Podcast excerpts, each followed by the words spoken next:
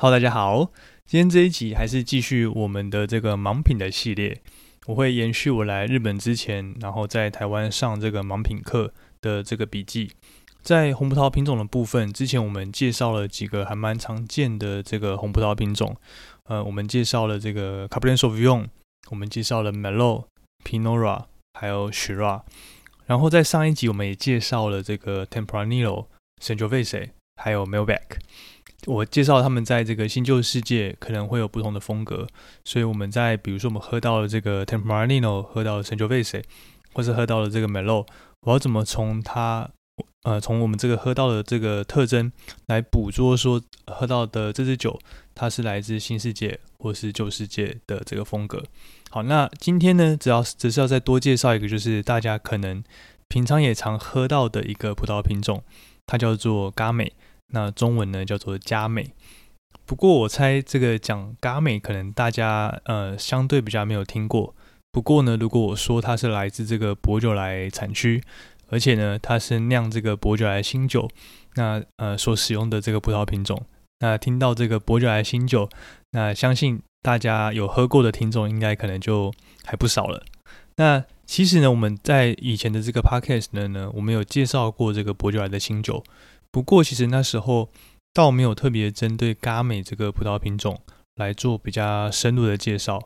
所以今天这一集呢，我就会来讨论一下嘎美这个葡萄品种，然后怎么样在这个盲品的时候来辨识嘎美，那还有就是怎么样辨分辨这个嘎美和这个 Burgundy 的 Pinot Noir 它们的差别，那再就是介绍这个伯爵莱这边呢有十个这个特级的村庄。那这十个特级村庄，它们彼此之间会有什么样不同的特色？嘎美最重要的产区就在法国的博酒莱。那博酒莱这个地方呢，它其实是紧邻着这个勃艮第的南部的地区。那嘎美呢，它其实这个品种如果可以酿得好的话，它其实是可以媲美这个 Burgundy 的 Pinot Noir 的，而且呢，它的价格可能比这个 Pinot Noir 便宜的非常多。所以尽管一般人对这个呃博酒莱的印象，还是以新酒为主。那其实呢，这个博酒来的葡萄园其实是可以根据这个风土的条件来分为三个不同等级的。那我们现在就一一来做这个介绍。由它这个这三个等级呢，由低到高，分别是这个最呃第一个等级呢是这个博酒来的地区级，叫做博酒雷，这个呢是最基本的一个等级。那在这个等级呢，通常它都是呃以这种新鲜易饮啊，好喝顺口。是这个最重要的一个特色。那只要灌上是这个伯爵莱新酒的酒，大概会有这个三分之二都是由这个呃伯爵莱地区级的村庄所产出的。那这些村庄呢，大部分都集中在这个伯爵莱的比较南部的这个地方。第二个等级呢是这个伯爵莱的村庄级，叫做伯爵莱 Village。那冠上村庄级呢，通常就是来自这个生产条件稍微比较好。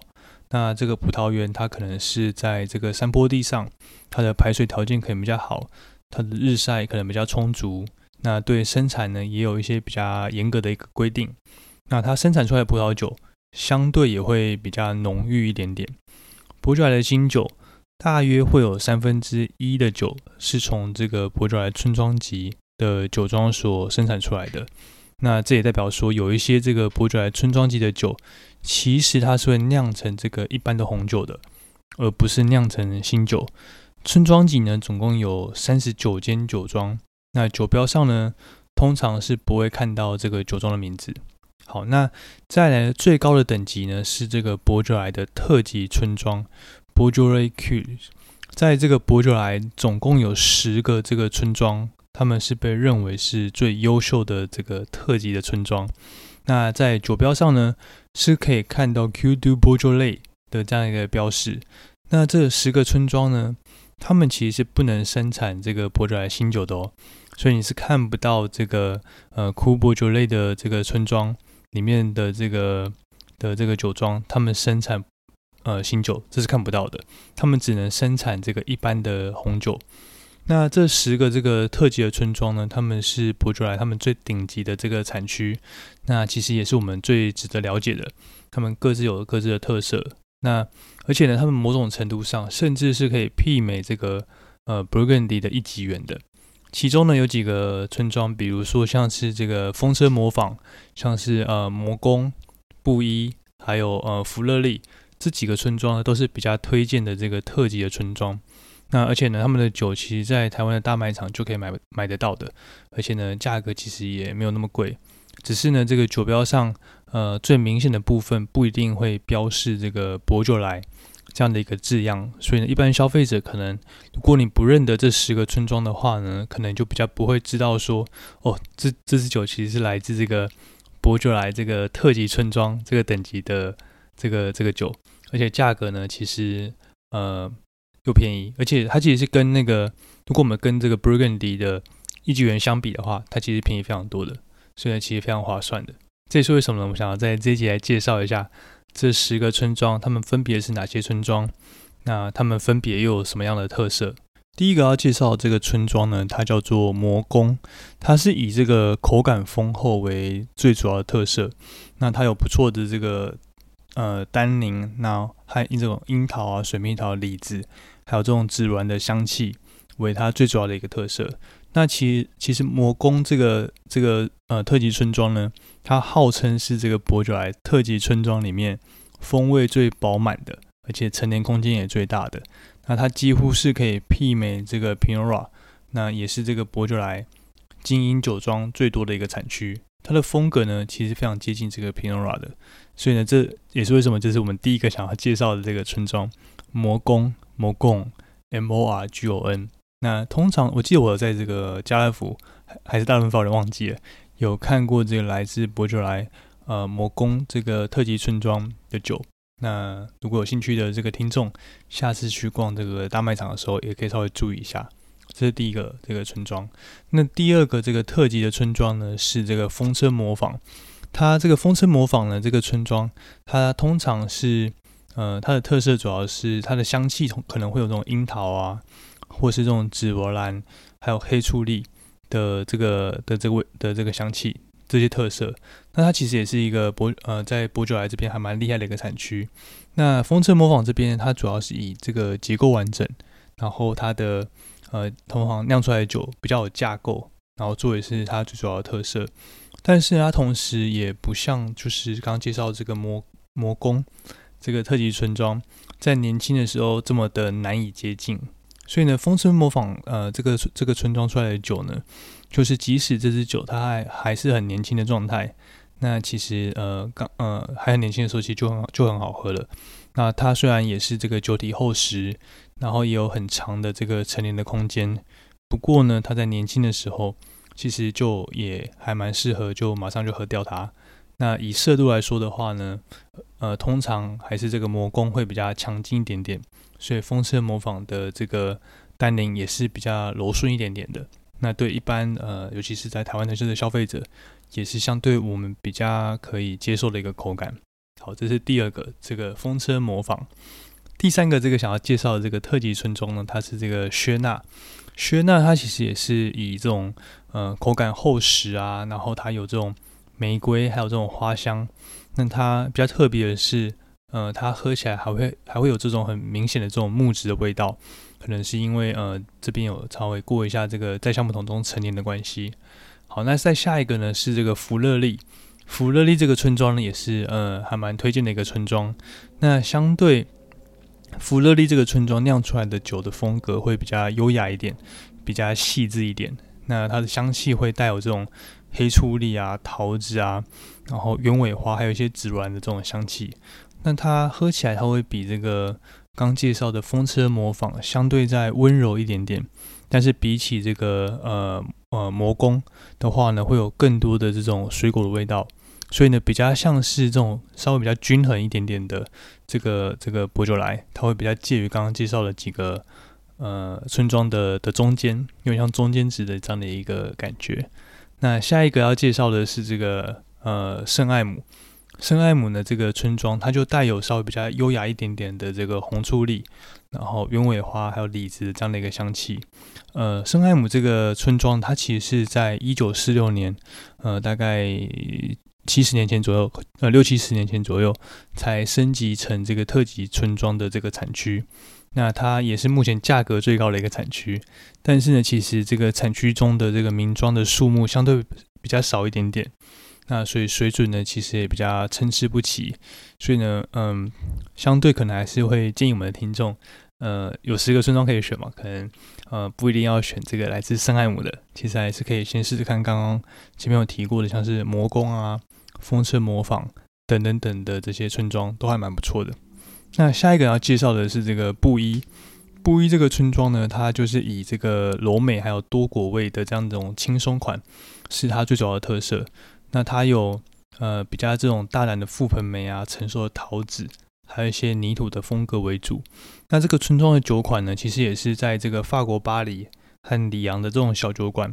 最容易点到的这种单杯酒，因为它就是呃很容易就很容易喝，很好喝，然后轻松易饮这样的感觉。那那也很容易拿来搭餐，所以它以重视这种新鲜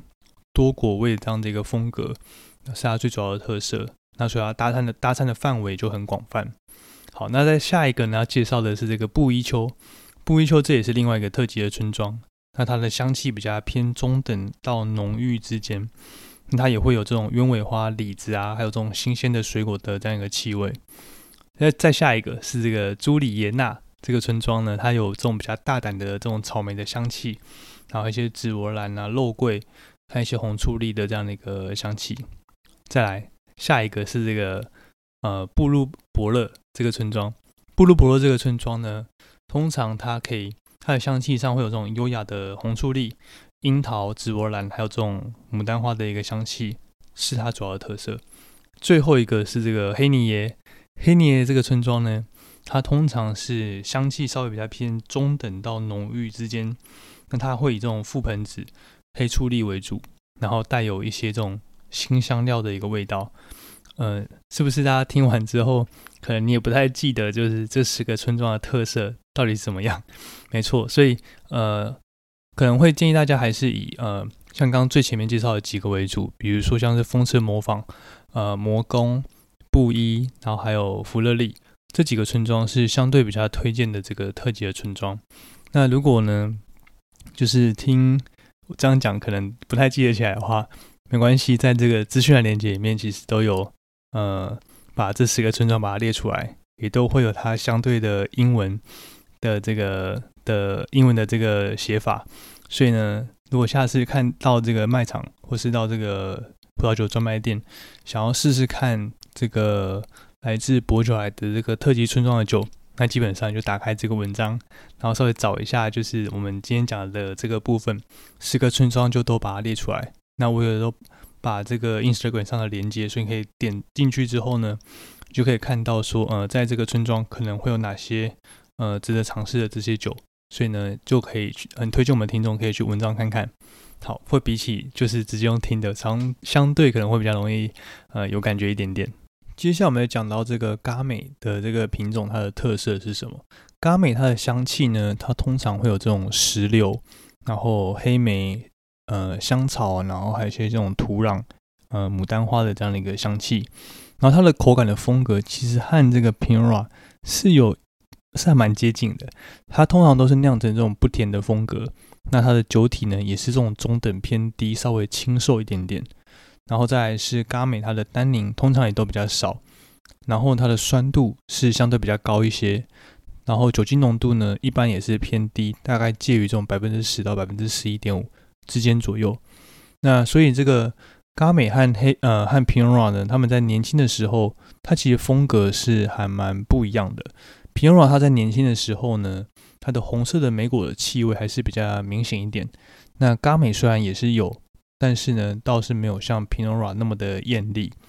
不过到了成年之后呢，这种顶级的嘎美，它其实喝起来就和这个成年之后的 Pinot 喝起来就还蛮接近的。所以呢，在盲品的时候，这种顶级的嘎美，它的风味呢，它就还蛮接近 Pinot，而且就会比较难把它们分辨开来。所以这个时候呢，我们就要从这个红色莓果的香气来去做这个辨别。这个 Pinot 它的红色莓果的气味还是相对会比较明显一些些。那嘎美呢，它还有另外一个特色，就是呃，并不是所有的呃咖美它都会进这个橡木桶，但是呢，Pinora 它大部分都还是会在这个橡木桶里面去做陈年，只是多和少的差别而已。然后，咖咖美它又多了一个弹性，是就是酒庄它可以选择是不是要在酿酒的时候来去进这个橡木桶做陈年。所以呢，在分辨咖美和 Pinot 之间，如果没有感觉到这个橡木桶的特征，那有可能就是来自这个没有在橡木桶里面陈年的咖美。那全世界呢，除了这个法国之外，其他国家和地区种咖美的相对还是。少蛮多的，那主要还是因为这个，呃，就是嘎美这个葡萄品种，它酿的酒其实还是比较难卖的太贵，所以呢，它的商业价值相对比较没有那么高，那也就比较呃比较少的酒庄，它愿意投资来呃来种嘎美，所以所以呢，从这个商业的角度来看的话呢。那它也没有办法，就是卖的太贵，所以呢，那在橡木桶里面陈年，那就不划算嘛。那所以呢，有些酒庄他们就会选择他们的咖美不会去在这个橡木桶里面做陈年。那法国呢，除了这个我们今天介绍的这个博酒来、博酒类之外呢，在罗亚河这个产区也是有种植一些这个咖美。但是它产量其实并不多，所以全世界来看的话，最主要的这个咖美的产区还是以这个呃博酒来为主。那另外呢，因为这个呃博酒来它过去其实比较没有那么的受到受到这个重视，所以呢生产的酒一直都让这个消费者价格比较低的一个印象。那所以很多酒庄它为了要重建这个地位呢，那他们就开始朝向酿这个自然酒，那希望可以透过这个呃尝试生产自然酒。让他们的价格可以，嗯，有这个翻身的机会。那不过呢，其实在盲品的时候，并不会去使用这个自然酒，呃，用这种生物动力法酒可能还有机会。但是呢，嗯，一般在盲品的时候，并不会，呃，用有并并不会出这种像自然酒这样的一个酒款。好，那以上呢就是我们今天这一集的内容。那这一集我们介绍怎么样透过盲盲品的方式来辨认嘎美这个葡萄品种。那我一直都还蛮相信，就是盲饮是这个认识一个葡萄酒最好的一个方式。那我们没有就是酒标上面这种先入为主的概念，那也可以好好的认识，呃，我们喝的这支酒。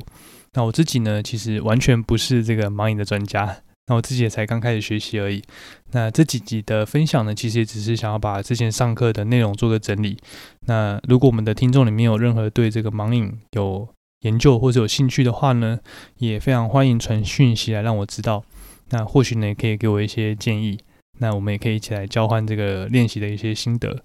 从资讯链接里面找到，就你就可以找到今天这个文章。那也可以追踪我们这个 Instagram 的账号。那我现在每天早上都会在 Instagram 上面用呃 Story 的方式来出题目，让大家可以来练习我们在 Podcast 里面所介绍的内容。所以呢，如果还没有追踪我们的 IG 的账号的话呢，也可以赶快追踪起来。如果想要支持我们的节目的话呢，从我们资讯栏连接就可以找到这个赞助的连接，你可以选择任何想要赞助的金额。那如果喜欢我们的节目，也请分享给你对葡萄酒有兴趣的朋友，或是在这个 Apple Podcast 或者 Spotify 给我们这个五星的评价。然后也要注意这个，我们品酒不酗酒，喝酒不开车。开车不喝酒，好，那就这样子了，我们下集见，拜拜。